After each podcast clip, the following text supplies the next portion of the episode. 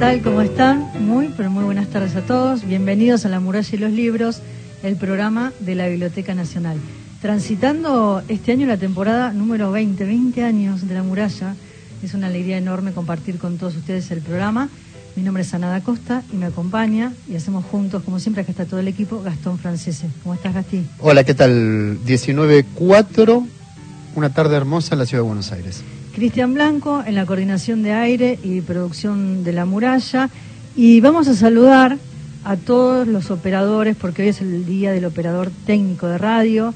Se celebra esta fecha en conmemoración de la primera conexión inalámbrica entre Washington y Baltimore con el código que inventó Samuel Morse, quien creó un sistema de comunicación a base de puntos y rayas.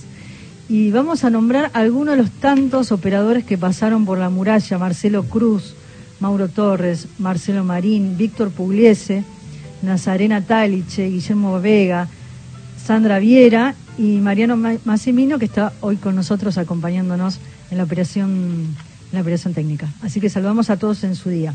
11 65 84 0870 es nuestra línea de WhatsApp y el contestador 0810 222 0870, se los digo, porque nos van a tener que dejar sus últimos tres números del DNI, porque hay un regalo.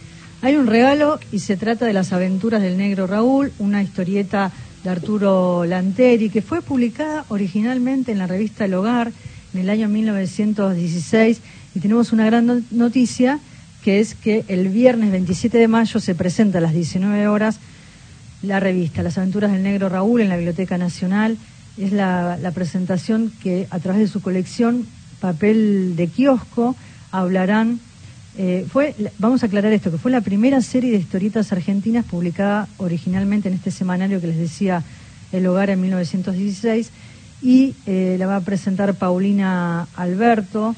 Ella es investigadora y además va a estar Juan Sasturain, que es el director de la biblioteca, José María Gutiérrez, Federico Reggiani y Federico Mutinelli, que bueno, ellos fueron los encargados del estudio preliminar, la investigación y las notas de esta publicación. José María Gutiérrez nos va a contar. Nos va a dar un adelanto de lo que va a ser este viernes 27 de mayo a las 19 horas en la Biblioteca Nacional. Lo compartimos. Hola, soy José María Gutiérrez del Archivo de Historieta y Humor Gráfico Argentinos de la Biblioteca Nacional. Luego de seis años de trabajo, logramos desde la Biblioteca Nacional lanzar la edición completa y restaurada de lo que es la primera historieta de un autor argentino publicada. Las aventuras del negro Raúl es una historieta que se publicó en forma serial en la revista El Hogar en 1916. Es una historieta importantísima, no solo por ser la primera, sino por sus características formales, por su temática y por la calidad, además, que tiene como narración gráfica y como dibujo. Su autor, Arturo Lanteri, es una cita obligada en todas las historizaciones sobre el género que existen, pero es un autor misterioso, del cual sabíamos poco y nada. Es un autor que no se daba con sus colegas, no participaba en las muestras que se realizaban, no hay reportajes hechos en vida. Sin embargo, aquí recuperamos, junto con la historieta, la biografía, es la primera biografía que se va a publicar de este autor tan importante que es el padre de la historieta argentina.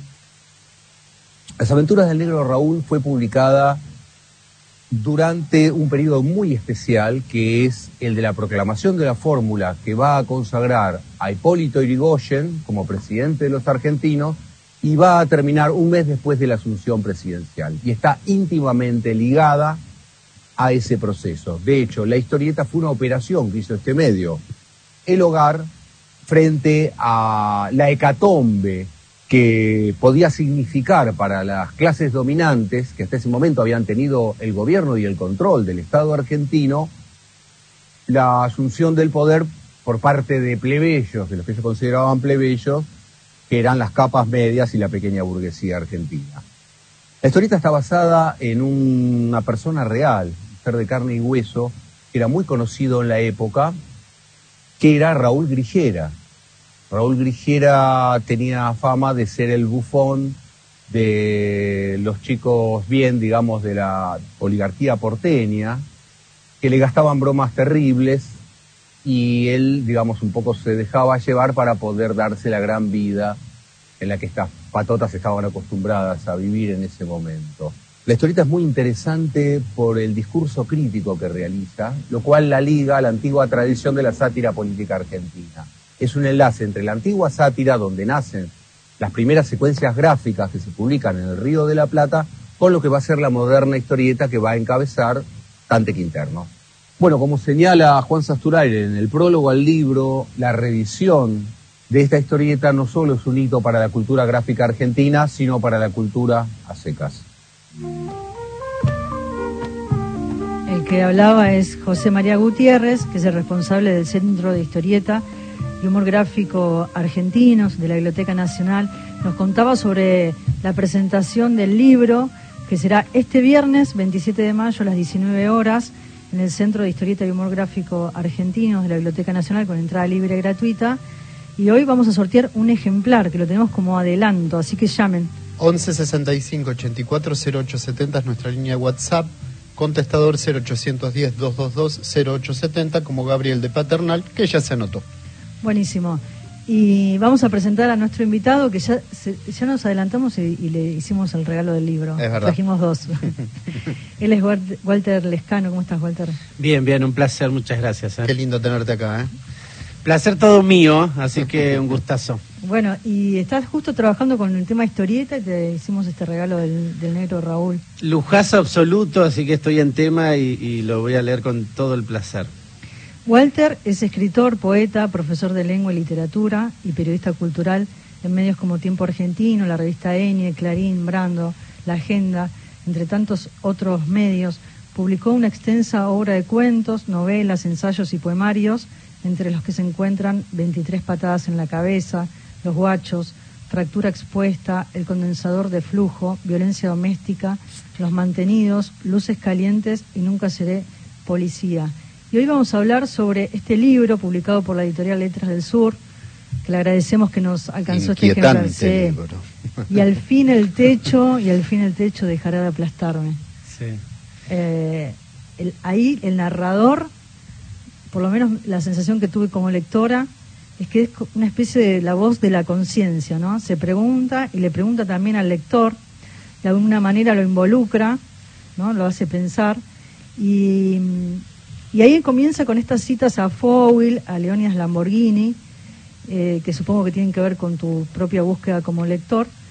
Pero ahí se plantea eh, al comienzo la idea de hacer este personaje una bomba casera y la, idea de poder hacer estallar lo que le molestaba, ¿no? Lo que le molestaba, incluso ahí escucha el, rum rum y, ese, y esa voz de su madre en su propia cabeza, que es lo que le molesta a las inmobiliarias, quiere hacer estallar a todas las inmobiliarias del planeta Tierra.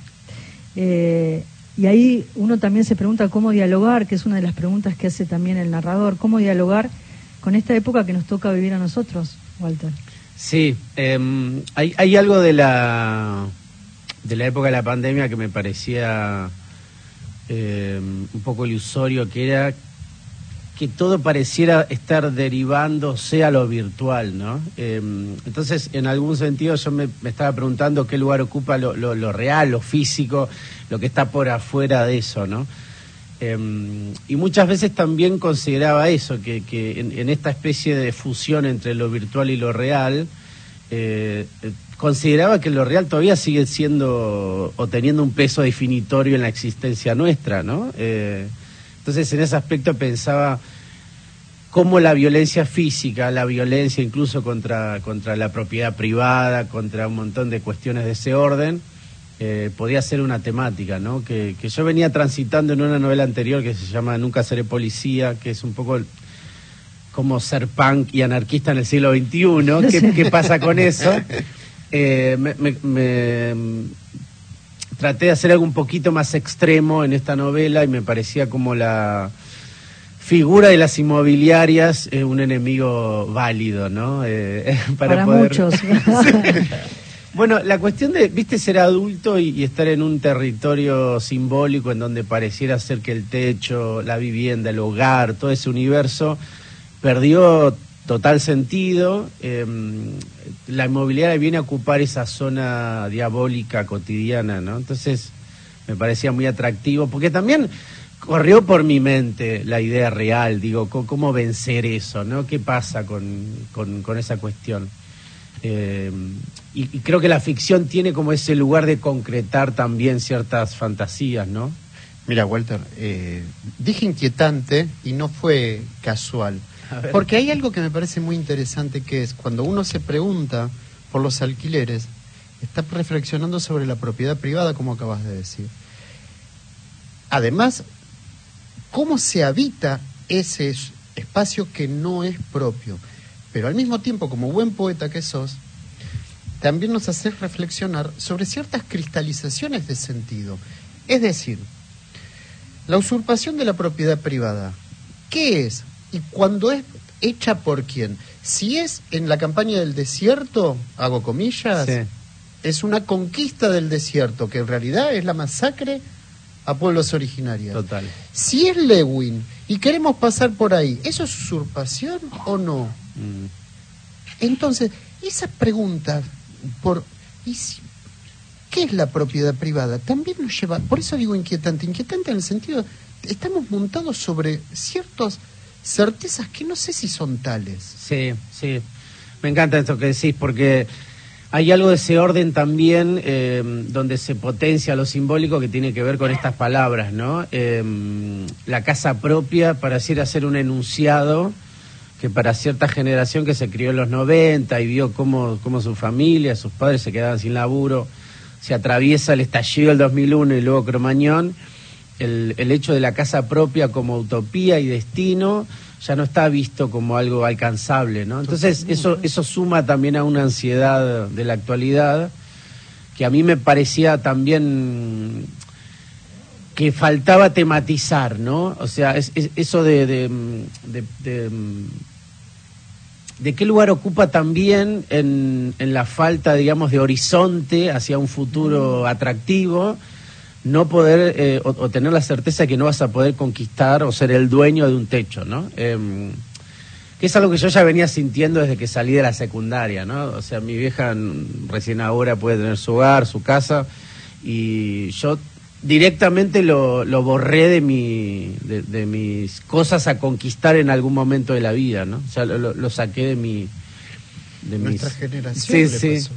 Eh, y, pero también pensaba en, las inmobiliarias como agentes armados del sentido común del poder, ¿no? Así como la policía es como el brazo armado del, de la clase media, activando, ¿no? En, contra otras clases sociales, las inmobiliarias son ese puente, digamos, que, que hace que, mucha gente la pase terriblemente mal, ¿no?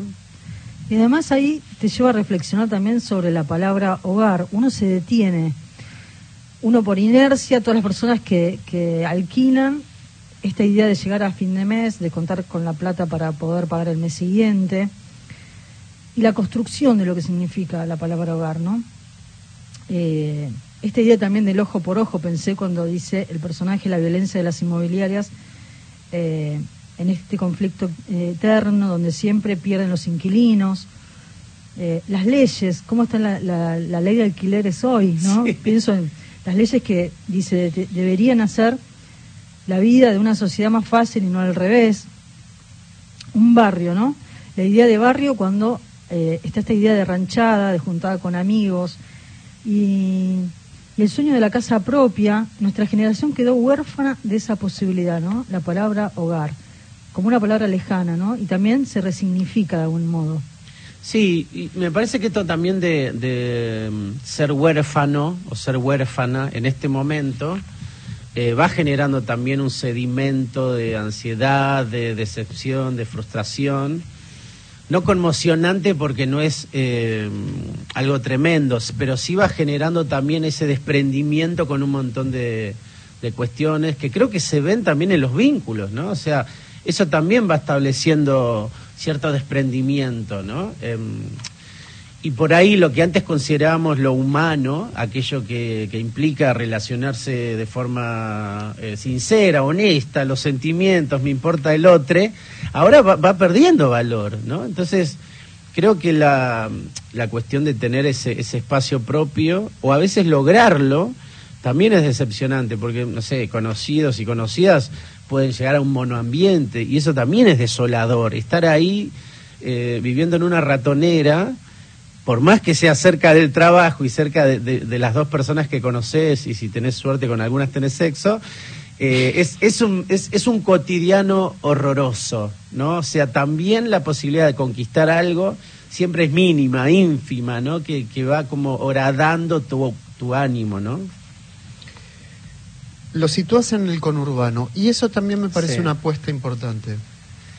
Bueno, hay, hay algo ahí también que, que todavía, eh, a mi gusto, sigue siendo un material totalmente rico en términos narrativos porque sigue siendo una zona caótica, ¿no? Sigue siendo un territorio donde se, se cocina un guiso muy espeso Eh, y creo que, que también ahí eh, la violencia de todo tipo se manifiesta de un modo quizá más descarnado que en otros territorios, ¿no? Digo, no es un alquiler de Palermo esto, ¿eh? Absolutamente. Em, y yo creo que también ahí en el conurbano eh, va floreciendo todo de un modo mucho más brutal en algún aspecto, ¿no? Entonces eh, me gustaba situarlo ahí para que no también no tuviese un costado de, de, white people problems, ¿no? O sea, que, que sea una cuestión súper cotidiana de un montón de, seres humanos que están todo el día con eso,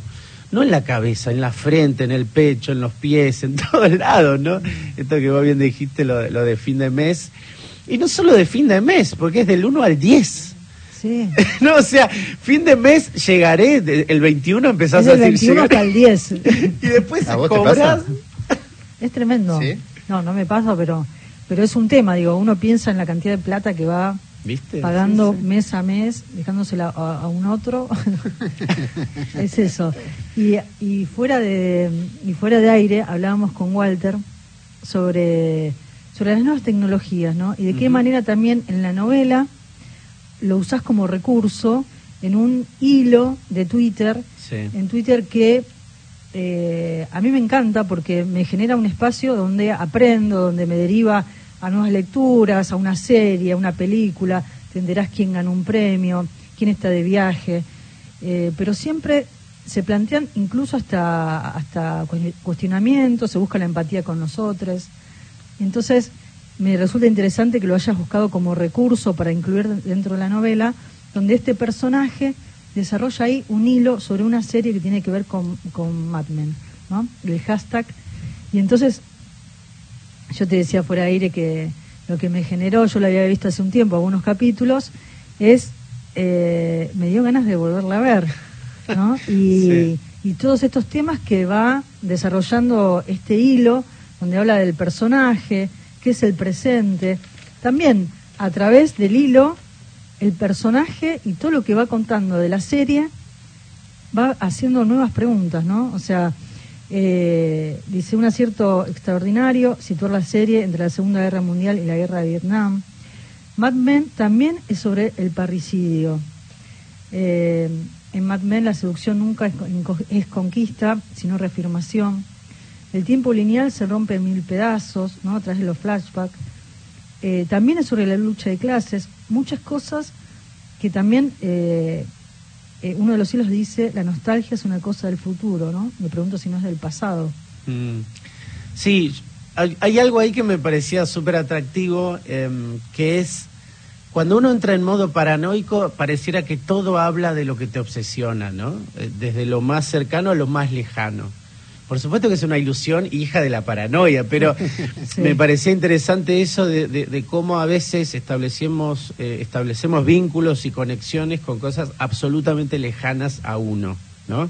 Yo recuerdo ser chico, adolescente y leer a Dostoyevsky, Crimen y Castigo, y decía, este chabón escribió este libro para mí, o sea, este chabón no me conoce, eh, mi vieja no me conoce tanto como este tipo, o sea, no puedo creer que puedo generar algo con un ruso del siglo XIX, ¿no? Siendo yo un, negro cabeza del conurbano. Y me pareció un descubrimiento casi como, como viste, encontrar un pozo de petróleo, ¿no? O sea, algo, algo que, me daría rico en algún momento a nivel mental, por supuesto. Entonces, esta conexión del personaje femenino con Mad Men creo que tiene que ver también con de qué modo la problemática que uno tiene al ver una serie no genera ningún tipo de escape, sino una conexión mucho más profunda con lo real, con lo que te está pasando. Porque además es una situación eh, digamos, de hoy, ¿no? Que se nos hace presente, que es la de ver con tu pareja una serie, de compartir viendo los capítulos, y a partir de ahí lo que se genera, en este caso, no es él, sino es ella, Cecilia, la novia de él, la que eh, escribe, que es periodista, la que mira la serie y empieza a escribir sobre, en este hilo, sobre Mad Men, y todas las cosas que va desarrollando, bueno, le genera ahí una puerta de trabajo, ¿no? Porque después termina escribiendo y es un poco, digamos, el foco ahí. Pero la serie que también nos plantea, dice en uno, en uno de los hilos, ¿cuándo se conoce realmente a la otra persona? Eso es posible, ¿no? Son preguntas también que aparecen a partir de la serie.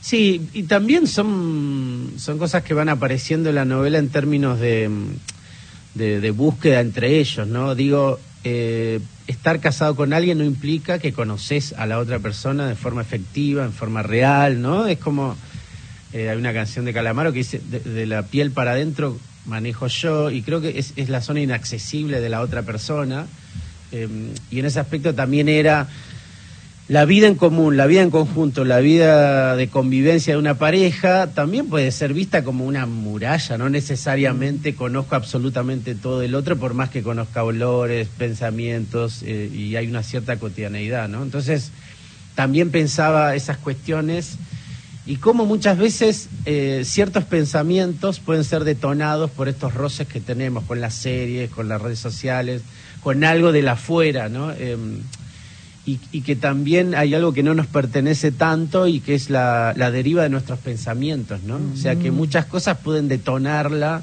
hacia zonas inesperadísimas, ¿no? Em, y si uno está en modo paranoico, creo que también va a ese, a, ese cúmulo de, obsesiones que, que, a uno lo tienen ahí dando vueltas, ¿no? Quiero decir, el ver una serie situada en, a comienzos de los 60 también puede estar hablando de tu problema de alquiler en el 2022 en Argentina, ¿no? Entonces, eh, la única posibilidad de que esa conexión sea, sea concreta y material es si uno está obsesionado con eso, ¿no? Eh, no es un problemita que uno tiene, ¿no? No es una piedra en el zapato, ¿no? Es el elefante en la habitación a esto que están hablando y que, señalaba Ana, que, me encanta, yo le agrego desde la parte formal de la escritura de la novela y mm. que tiene que ver con, como dijo Ana, poesía, hay discurso televisivo, cine, que también se va a meter Ana dentro de un ratito seguramente.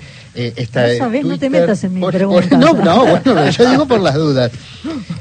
Esa intertextualidad y ese cruce de géneros también tiene que ver con vos, me parece, de mm. alguna manera con esto que estamos diciendo, vas a, estás estudiando... Eh, ah, se me la historieta. gracias, historieta, gracias. Se me borró la palabra. Historieta, participas mucho, eh, haces poesía. Todo eso también habla, haces periodismo. Ese personaje de alguna manera también arma ese rompecabezas desde lo formal. Mm. Sí, hay, hay varias cosas, ¿no? Em, por un lado, me, acuerdo a Pilia en el programa sobre Borges, viste que él dice, bueno, uno mete muchas historias por miedo a aburrir, ¿no? Eh, hay algo de ese orden, pero también hay algo de la... Mm, creo que la, la mente, digamos, del lector actual, eh, yo creo que no soportaría una novela lineal, ¿no? Aunque sería algo súper seductor, ¿no? Creo que Aida también está en ese viaje hermoso. Pero a mí me da la sensación que, que también tengo... Eh, creo que el único pánico que tengo en mi vida es, es aburrir a alguien que lea algo mío, ¿no? Em, entonces, en ese aspecto creo que la, la, ingeniería del texto eh, hace que uno vaya jugando con esto, ¿no? Vamos a, a seguir conversando ahora con Walter Lescano. Vamos a compartir un tema musical que tiene que ver con él, con la novela, con la obra. También es una especie de homenaje. Ella vendrá con Cornelio y la zona. Vamos a la, a la tanda y después seguimos conversando con Walter Lescano hasta las 20 por M870, Radio Nacional.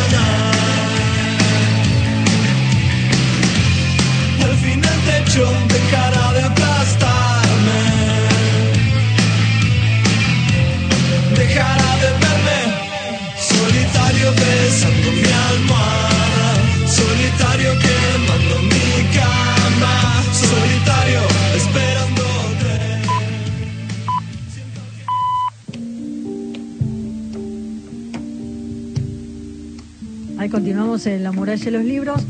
Llegan algunos mensajes. Así es, eh, me sumo al sorteo, dice Oscar Díaz, de Ingeniero Jacobasi, eh, Gabriel de Paternal, también, a ver qué abro para poder llegar al nombre, Luciano de Chosmalal, eh, y después hay otro que también se anota, pero no nos deja sus últimos números del DNI ni su nombre, así que necesitamos tus, de, tu tus últimos tres números del DNI.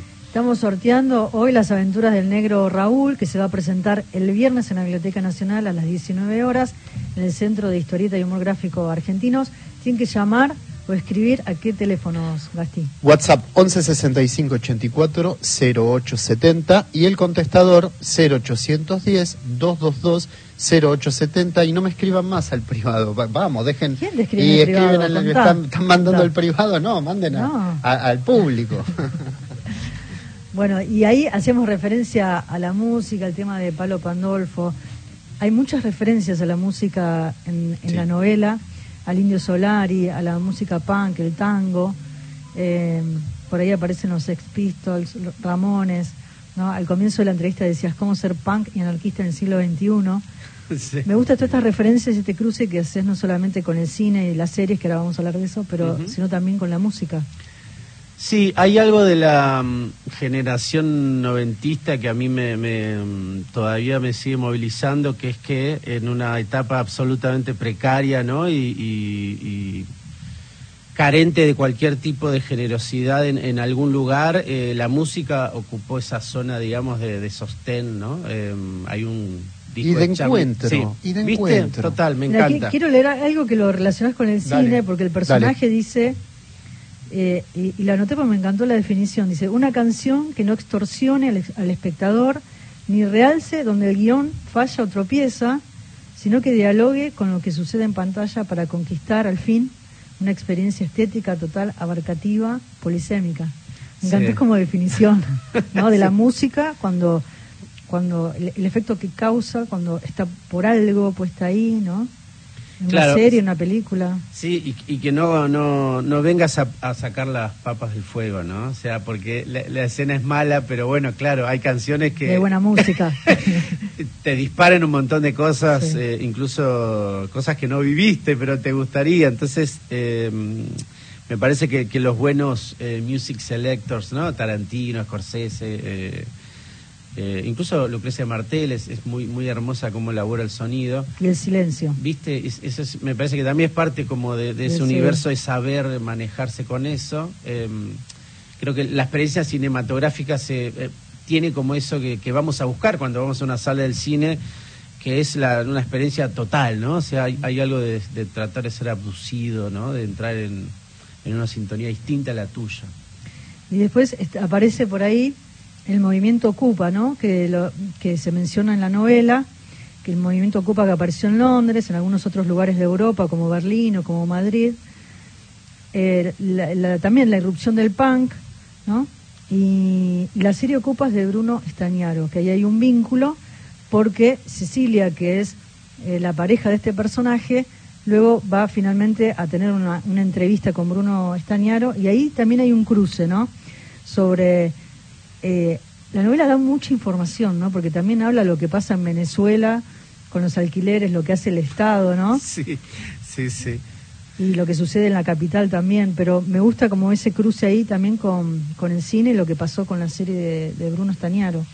Bueno, me, me parece como el, el momento culmine, ¿no? En donde una sensibilidad con una obra de arte pueden encontrar una fusión increíble, ¿no? Eh, lo que pasó con Ocupas y los que veíamos Ocupas.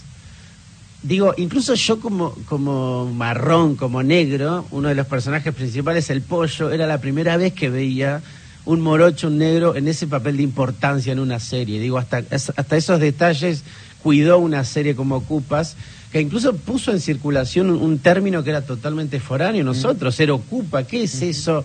Eh, Con incluso- K, con K. Claro, y viste que también era insultante para la moral de clase media. O sea, ocuparon una vivienda que no es tuya. Era como eh, terrible, no sé, viste, era, matame a mi vieja, pero no te metas en La el propiedad alquiler. privada es una de las cosas que menos se puede discutir en el mundo. No, es no, increíble. no, increíble. Eh, y creo que Ocupas también vino a dar batalla estética, como son las buenas batallas, en ese aspecto, ¿no? Digo, ¿qué, qué pasa con esto, no? O sea, ¿qué, qué pasa con, e- con estos seres humanos que están por afuera de cualquier planificación de bienestar y están siendo empujados hacia un costado, ¿no? Entonces, hay algo de ese orden que a mí me parecía buenísimo. eh, y que también forma parte, digamos, de, de- de mi educación sentimental y de la, cos- de la educación sentimental de mucha de la gente con la cual me juntaba en la esquina. eh, A ranchar. A ranchar, y que hablábamos de estas cosas, ¿no? Por eso también me, me da la sensación que es muy rico el diálogo entre experiencia, tecnologías, eh, que, que- que te acompaña cuando todo lo humano te baja el pulgar, ¿no? O sea, ¿qué, qué, qué- qué zona de la soledad se puede ir sosteniendo y con qué, ¿no? Eh, creo que, que muchas de estas cosas, Twitter, la novela también es una carta de amor a Twitter, ¿no? O sea, Sí. hay, hay algo ahí de... Porque también, ¿sabes qué? Me seduce mucho los lugares donde somos felices con extraños. La sala de cine, un recital, cuando estamos en un museo. ¿Viste, ¿Viste esos lugares donde uno está con extraños? Pero hay algo en común, que en ese caso es el arte, Mm. o es una película, o es un... El, el arte me refiero cuando estás en un museo y vas a una obra de arte. Eh, o en Twitter es como una gran sala cultural Sí, sí. donde todos te suman, o Sí, sea, sí, siempre sí. te aportan. Hay una Sí. mirada ahí donde uno te dice, bueno, mira tal película, tal serie, ¿no? O incluso aparecen ahí inquietudes a partir de un tema. Sí, está buenísimo eso que decís, porque también eh, te das cuenta que es una, una red que va también cobrando vida propia, digamos, ¿no? O una deriva muy particular acorde al tiempo. Eh, digo, con el paso del tiempo va siendo lo que vos quieras que sea Twitter, ¿no? Y, y a la vez es todo lo que vos crees que es, no es eso. Entonces me, parece alucinante. Sí, ¿no? me encanta, me encanta lo que decís. ¿Tenés otra pregunta de cine o voy a otra cosa? ¿Qué Eh, querés hacer? No, le- yo le quería preguntar porque vos incluiste estos recursos ¿no? de Twitter y pienso en la entrevista, de cuánto de en tu obra también tiene que ver tu trabajo como periodista, ¿no? Porque fuiste a recursos, en este caso una entrevista a Bruno Estañaro, Sí. lo que vos hiciste sobre, eh, digamos, todo lo que fuiste trabajando sobre tu, en, digamos, en Twitter como, Se como vuelve red material social, de la obra, claro. es parte, le hiciste parte, le hiciste presencia en, en la novela, al final te- el techo dejará de aplastarme, que es el Sí. título de la novela. Bueno, hay, hay creo que mm, un flujo de, mm, digamos, de, cosas que quiero que siga circulando en distintos ámbitos, ¿no? Eh, también tengo la suerte de ser docente de literatura en secundarios. eh, y también tengo muchas amigues y circulo mucho por un montón de espacios y gran parte del laburo creo que, que hay en relación a, a, si se quiere, y esto lo digo con muchas minúsculas, a crear, es ver cuál es el lenguaje y el ámbito para eso, ¿no? Para esa idea que tenés la suerte que te llegue. Eh, y, y descubrí eh, de muchas formas, a veces de la mejor manera y a veces de la peor, que a veces una buena idea se resuelve en una birra con un amigo. No tiene por qué ser un poema o una novela. y a veces algo hermoso puede resolverse en una clase, ¿no? Con chicos y chicas de primero y segundo. Y en otras veces es, por suerte, si la idea sobrevive un par de años, una novela, ¿no? Si recién llegaron, estamos hablando con Walter Lescano y estamos hablando de su última novela y al fin el techo dejará de aplastarme. Walter, la única inmobiliaria que sirve es la que arde. La violencia se combate con violencia. Esa violencia que está sufriendo el narrador remite de algún modo a, la, a los 70, a, a- a la praxis, a cambiar el mundo a través de las armas, la lucha armada, que hay también un trasfondo de eso. Están los 90, donde nos desangelizaron, donde nos borraron y nos barraron la palabra hogar, pero también resuena esa otra violencia de combatir esa violencia del capitalismo. Ahí también me parece que hay una apuesta tuya. Sí, me, me encantó eso que decís. Para mí sigue siendo una pregunta válida qué lugar ocupa, em, ocupa en nuestra mente y en nuestra praxis cotidiana eh, la urgencia de que las cosas cambien ya, ¿no? O sea, y qué tipo de herramientas tenemos para hacer eso viable efectivo y, que haya realmente una modificación respecto a eso, ¿no? Quizá el, gran triunfo del capitalismo del siglo XX sea considerar o hacer creer que todas las violencias son absolutamente negativas e inviables, ¿no? Entonces, me parece que la, la idea de, de este personaje, de, de quemar todas las inmobiliarias que pueda y que eso va a cambiar algo, en términos literarios es eh, absolutamente rico, en términos reales es absolutamente eh, inútil, pero hay que ponerlo en cuestión. Digo, me me parece que es la única forma posible que alguien que escribe estirar esta clase de ideas que pasa, ¿no? Quizá me, me volví escritor por miedo a ser un guerrillero, no lo sé. Y hablábamos recién de la música y también hablábamos del silencio dentro de esa música como sonido y de la lengua. La lengua es fascista. Cecilia me recordó una frase de Bartes, dice la novela, y habla de las palabras, la felicidad que te deja encantado y sin palabras. Podés vivirla, transitarla y sentirla, pero no existen palabras que la puedan reflejar con exactitud. Es como si las palabras fueran tan débiles en, su- sus alcances que se quedan cortas cuando se trata de ir a lo vital y capturar las experiencias. Sí. Bueno, hay, hay otra búsqueda, ¿no? Que es cuando uno escribe, que es el imposible, que es tratar de capturar eso en forma de, vocales, consonantes y sílabas y qué sé yo, que realmente llegue a estar a la altura de eso que se vivió y se pensó, ¿no?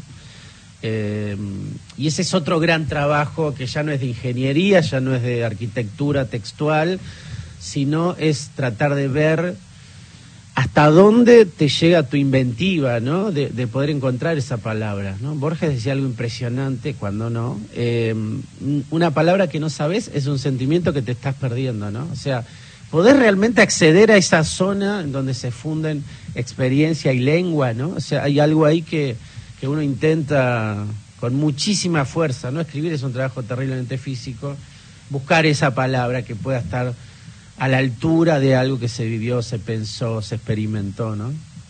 Qué bueno. Y mm, Al fin el techo dejará de aplastarme, es la novela de Walter Lescano. Y, mm, y la, y hablábamos de la música. eh, yo quería despedir a Walter con, con otra canción A ver, ¿cuál que tiene que ver eh, El Tesoro, Santiago Motorizado y Natalie Pérez. Sí.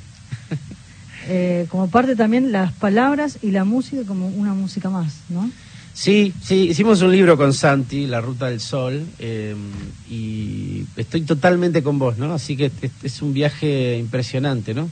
Obvio que envidio a los músicos con, con tanta fuerza que, que pasa a ser admiración, así que eh, va, va por ahí. Y estás, estás- a la noche te decía que te vi en Canal Encuentro con el ciclo marrón. Sí, Marrón, la serie de encuentro, muchísimas gracias a, a Identidad Marrón, que es la, la que organizó todo. Qué bueno. Walter, invítalos porque el viernes tenés lectura. ¿A dónde? Sí, en, en- en Almagro, ahora no recuerdo la dirección, así que bueno, pero nos vemos en redes sociales, que ahí está toda la Bueno, data. Ahí vas a Te- ver la Te data. agradezco un montón. Bueno, Gracias, muchísimas Walter. gracias, A Walter Lescano. vos, Pasó a por la muralla y los libros. Un placer enorme. Gracias, eh. Placer todo mío. Nos vamos con la música.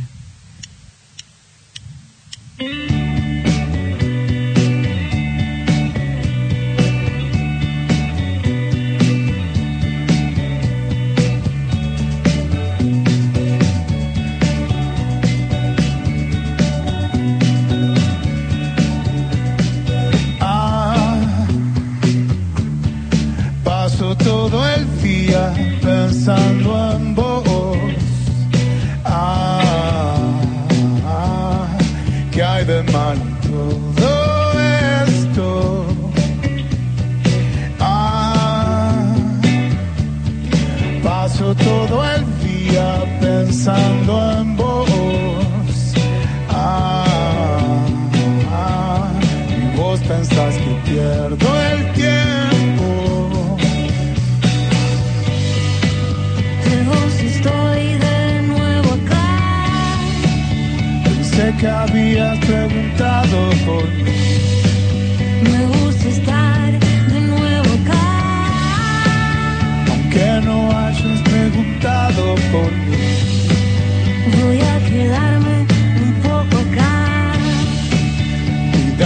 Siempre a vos en la derrota.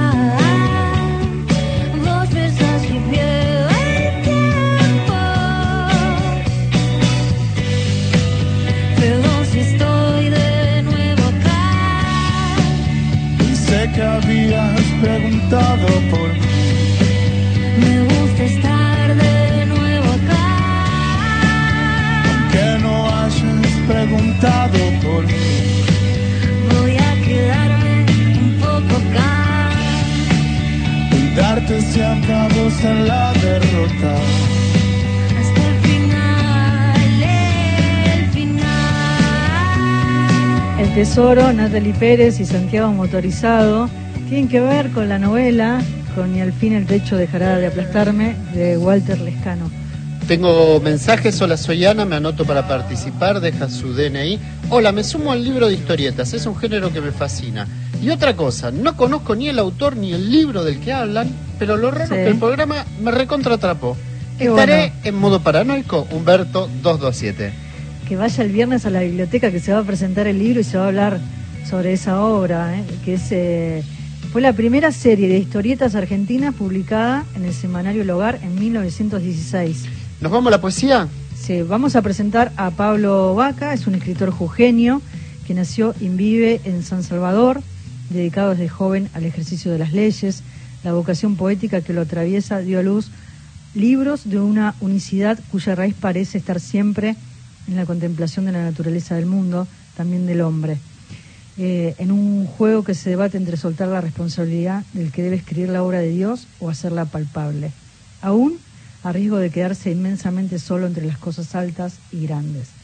El paisaje, la hondura de la tristeza, el viento y lo constante del sonido de los solitarios son tópicos que, por ser solo suyos en su voz, lo ponen en un lugar peculiar de nuestra literatura.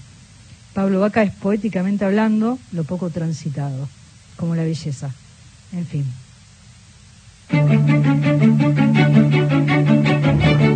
Alfonsina Storni. Siempre estás como ausente de la tarde. Raúl González Muñoz. Llora, llora, Rutabú. Enrique Banks. Alejandra Pizarro. Hilario. Diana He soñado que tu dama Juana está crecida con Horacio Castillo. Leopoldo Lugones. santos milagrosos. Vengan todos en Manuel Castilla. Paula Brecciaroli.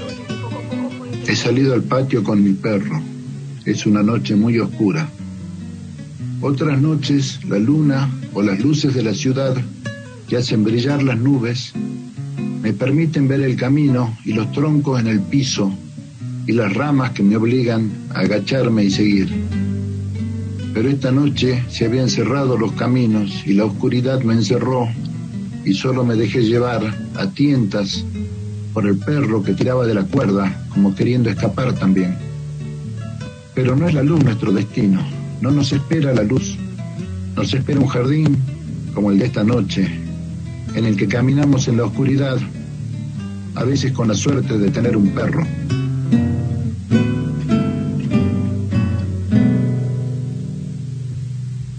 Escuchábamos a Pablo Vaca, le agradecemos muchísimo su participación hoy en la muralla desde San Salvador de Jujuy. Y vamos con algunas noticias de la Biblioteca Nacional. Tengo el ciclo de literatura infantil y juvenil 2022. La Biblioteca Nacional Mariano Moreno organiza nuevos encuentros literarios. Este año lanza Los sábados a pura literatura comenzando con el ciclo de escritores y escritoras argentinos de escritura infantil y juvenil dirigido especialmente a las y los mediadores de la lectura. El 28 de mayo a las 14 horas, Paula Bombara. Y no se pierdan la obra que va a seguir durante el mes de junio, Late el corazón de un perro, de Franco Verdoya. Franco Verdoya que hizo la película La Chancha, que está en Cinear, y esta vez lo conocí a través de la escritura teatral, que me encantó esta obra. Está los domingos a las 21 horas en el espacio Callejón. Habla ahí de las soledades, del desalojo, de cómo es estar en una provincia y, la vida en un pueblo a través de sus personajes, eh, con Silvina Sabater, Berenice Gandulio y Gerardo Serre. Eh, las entradas se pueden comprar por alternativa eh, teatral. Me gustan los temas que atraviesa y la recomiendo. Muy buena obra, late, el- Late el corazón de un perro en Espacio Callejón. Tomamos nota de eso. Vamos con Rafa que tiene a Bioy Casares, nos trae a Bioy Casares y seguimos con la muralla. Cuando entró en el edificio buscó las escaleras para subir. Encontrarlas era difícil. Preguntaba por ellas y algunos le contestaron no hay. Otros le daban la espalda. Acababa siempre por encontrarlas y por subir otro piso. La circunstancia de que muchas veces las escaleras fueran endebles, arduas y estrechas aumentaba su fe. En un piso había una ciudad, con plazas y calles bien trazadas. Nevaba, caía la noche. Algunas casas eran todas de tamaño reducido. Estaban iluminadas vivamente. Por las ventanas veía a hombres y mujeres de dos pies de estatura. No podía quedarse entre esos enanos. Descubrió una amplia escalinata de piedra que lo llevó a otro piso. Este era un antecomedor donde mozos, con chaqueta blanca y modales pésimos, limpiaban juegos de té. Sin volverse, le dijeron que había más pisos y que podía subir. Llegó a una terraza con vastos parques crepusculares, hermosos, pero un poco tristes. Una mujer, con vestido de terciopelo rojo, lo miró espantada y huyó por el enorme paisaje, meciéndose la cabellera, gimiendo. Él entendió que cuantos vivían allí estaban locos. Pudo subir otro piso, en una arquitectura propia del interior de un buque, en la que abundan las maderas y hierros pintados de blanco, halló una escalera de caracol. Subió por ella a un altillo donde estaban los peroles que daba el agua caliente a los pisos de abajo. Dijo, sobre el fuego está el cielo. Y seguro de su destino, se agarró de un caño para subir más. El caño se dobló. Hubo un escape de vapor que le rozó el brazo. Esto lo disuadió de seguir subiendo. Pensó, en el cielo me quemaré. Se preguntó, ¿a cuál de los horribles pisos inferiores debería descender? En todos él se había sentido fuera de lugar. Esto no probaba que no fuese la morada que le correspondía, porque, justamente, el infierno es un sitio donde uno se cree fuera de lugar.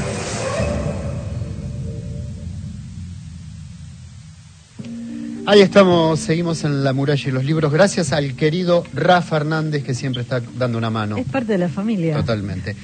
¿Doy el ganador? ¿Ganador o ganadora? Ganadora.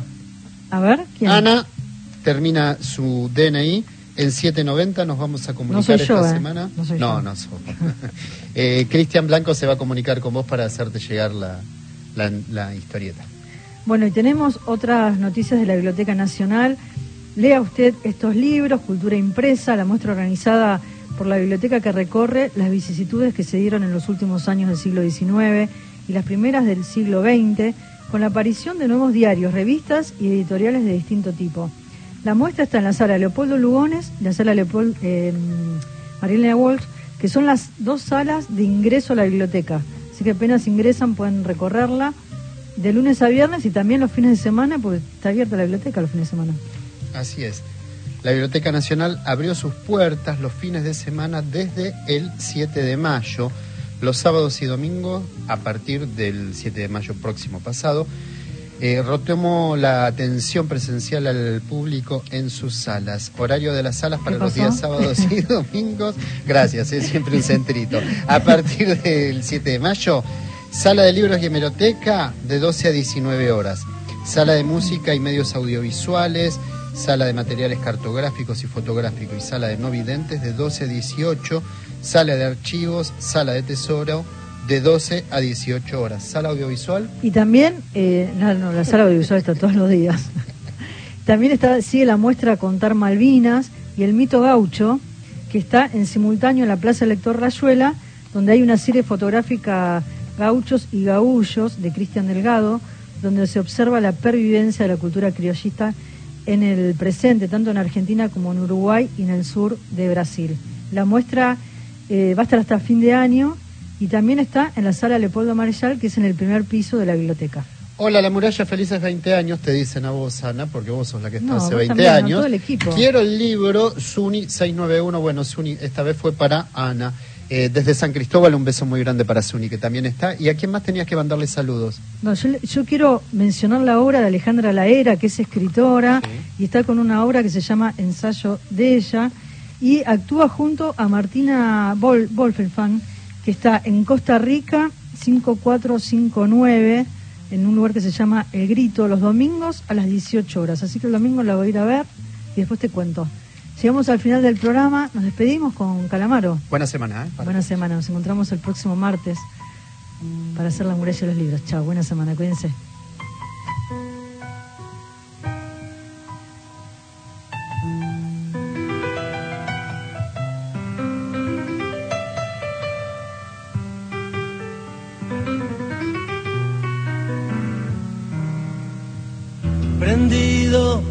Tu botella vacía, esa que antes siempre tuvo gusto a nada, apretando los dedos, agarrándome, dándole mi vida.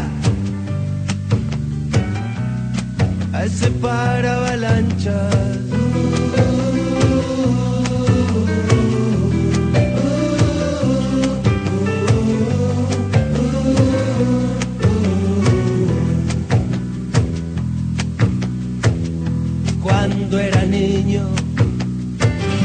Conocí el estadio Azteca. Me quedé duro, me aplastó ver al gigante. De grande me volvió a pasar. Radio Nacional, Tu verdad, tu identidad está en el diario. la radio pública. Radio